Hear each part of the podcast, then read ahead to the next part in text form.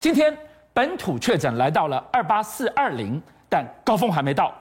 陈时部长也不否认，最快后天五月六号单日确诊可能会突破六万人。而现在最该抢救的是不能让医疗资源崩溃，情况多危急呢？医护人员几乎被快筛阳、被轻症都吃掉了，腾不出手去抢救那命悬一线、随时会送进来的病人，悲剧只怕会越来越多。那。台湾的防疫期末考已经迫在眉睫，我们不能变香港啊！我们能怎么办？两件事情要回答。如果快筛阳能取代 PCR 指挥中心，你现在就做啊！你在等什么？如果打满三剂就可以免居隔，这是可行的话，那我为什么不现在做，还得等六月再上路呢？俊孝哥，今天的话题非常多，一个一个跟观众朋友报告。先讲今天的确诊数是两万八千四百二十，死亡是五个案例。那大家才讲哦，来，我给大家看这张图，今天是五月四号，嗯。这个是四月二十五号的时候来告诉你说，即将从四月二十六号起三加四十天变三加四，四月二十七号以后呢，这些曾经十天隔离的人都解放，十天前而已，是。十天前还在讲三加四，今天已经在讲说六月中的时候可能完全免居隔了，什么意思？哈？六月中现在目前是这个方向，但还没有宣布，到了六月很可能因为我们的确诊数已经越来越多，破万到可能三万五万以上的时候呢。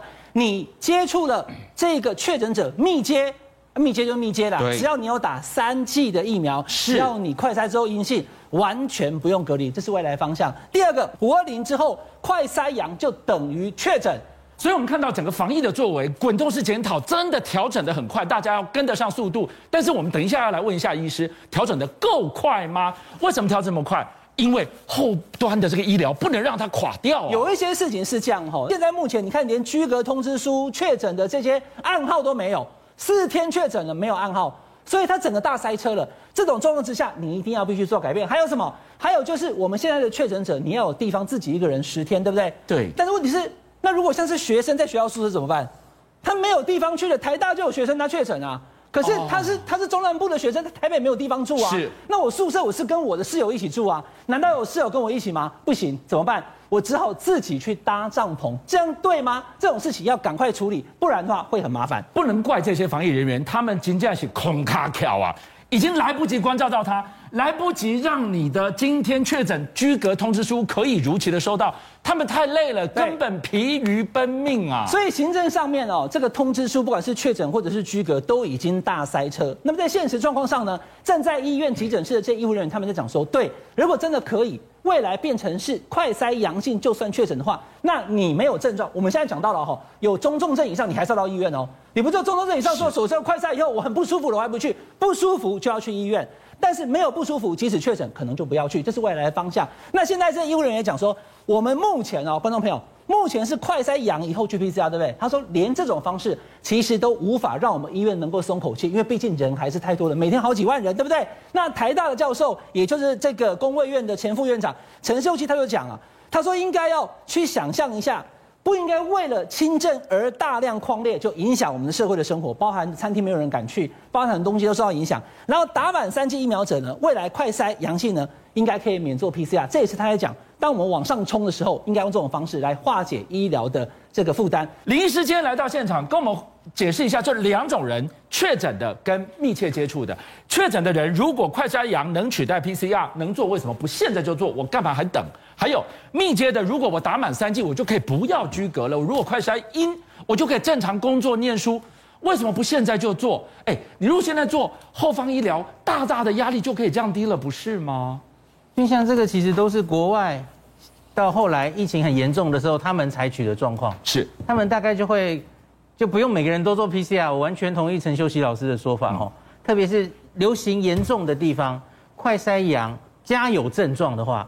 哇，那几乎接近百分之百 PCR 都确诊，嗯，所以不用再在乎这件事。现在的高雄也许还还盛行率没那么高，快筛会有点未阳性，对。可是比较流行的地方，快筛可以取代 PCR，这大概是没有问题的哦。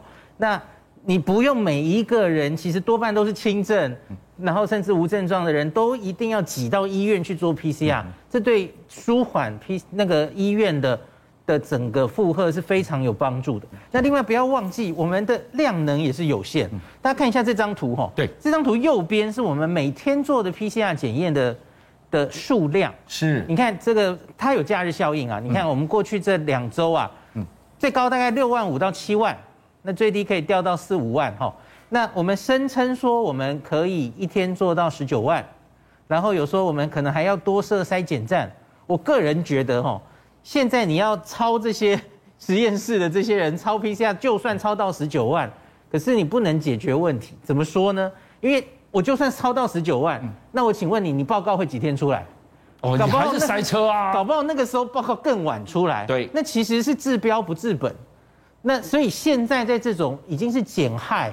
希望那个放轻就重，轻症有效管理就好，然后重症一定要每一个都接住的这个时代啊，你是一定要让每一个重症有风险因子的人，他万一有症状，他要马上得到检查，他要有快筛可以做，或是你到医院，他做了 PCR，他可以结果很快出来，是，你要在五天内出来，因为你要给他药。那那些其他的塞车的状况一定不能出现。那我问你一个问题，现在好了，我们都知道医疗量能必须要保存下来，去救那些生死一线的人。但问题是，你有发现过去这个将近一个星期，中重症，哎，每天都有这样子的一个数据出来，对，不担心害怕吗？你告诉我说快杀羊就好好待在家，哎，我如果变成中重症，说来就来，说反就反的，怎么办呢？君相看一下左边这张图，这个就是 PCR 的阳性率。你看右边的检查量其实差不多就是那样，是。可是你你到目前为止看到案例逐渐增加，是因为左边阳性率越来越高了。对，你看七日阳性率现在已经冲破二十了，嗯，有些单日阳性率甚至是三十破了，这个还是全台湾哦。所以你看有一些县市可能已经四五十了，对，严重的县市。好，这代表什么？你台面上现在我们说现在在两万，可是实际上在外面绝对不止两万。所以你为什么会看？哎，中重症的数字好像最近有点加速哦。对，因为那个分母其实越来越大，嗯、那个分母不是只是两万哦，不要被吓到了，想说那个上面的那个确诊的绝对数字增加了，那因为分母一直在胀大，对，那上面当然跟着胀大了。对，所以实际上的真的感染的人应该远超过两万。是，那所以我们不用再看的那个两万了。现在接下来的重点是中症跟重症。整体致死率到底是多，可以压到多低？所有的努力都是希望最大幅度的维持正常的工作跟生活的运行。但是我还来告诉我们，上海抓到一个确诊，整个小区要封掉了，这就是他们清零整个主轴所在。两千五百万上海居民，大家苦了将近两个月，大家都在问：你的清零清到后来到底是有没有清零啊？观众朋友，从一开始。这个习近平主席要求说要绝对清零，对，到后来发现说好像办不到，因为上海人口又多两千六百多万，所以呢变成是动态清零。到后来发现动态清零没有完全的没办法完全的把病毒都感觉，那就变成社会面清零。好，那问题来了，各位观众朋友，现在你才看到这个画面，上海已经不是原来的上海，很多的这一个商家门口都有这个围篱把它围住，有没有？这叫硬隔离。这些硬隔离。很多地方我已经被硬隔离一个月了，我们这边每天做核酸，我没问题啊。可是没有隔离的地方，现在又传出确诊了，那边五十八例，这边三十几例，那这算什么？这样算清零吗？所以呢，就被大家讲什么？中国的全国政协主席，我去大陆访问时还见过他哦，贾庆林啊！